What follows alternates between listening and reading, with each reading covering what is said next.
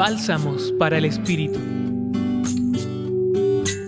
Hoy como iglesia damos comienzo al tiempo de Cuaresma, es decir, 40 días para prepararnos y renovarnos espiritualmente con tal de disponer nuestro corazón y nuestra vida para celebrar con conciencia el misterio central de nuestra fe, que es la vida, pasión, muerte y resurrección de Jesús.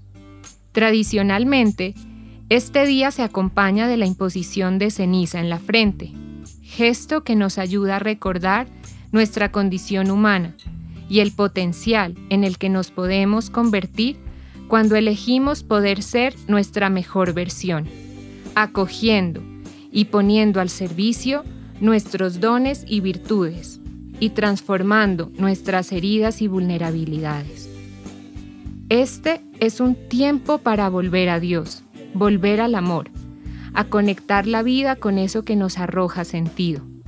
Es un tiempo para formarnos en un auténtico espíritu de penitencia, en el que hagamos conscientes los espacios que podamos disponer para la oración, para donar nuestro tiempo en gestos de piedad, de encuentros, de conversaciones profundas, de escuchar y discernir la realidad.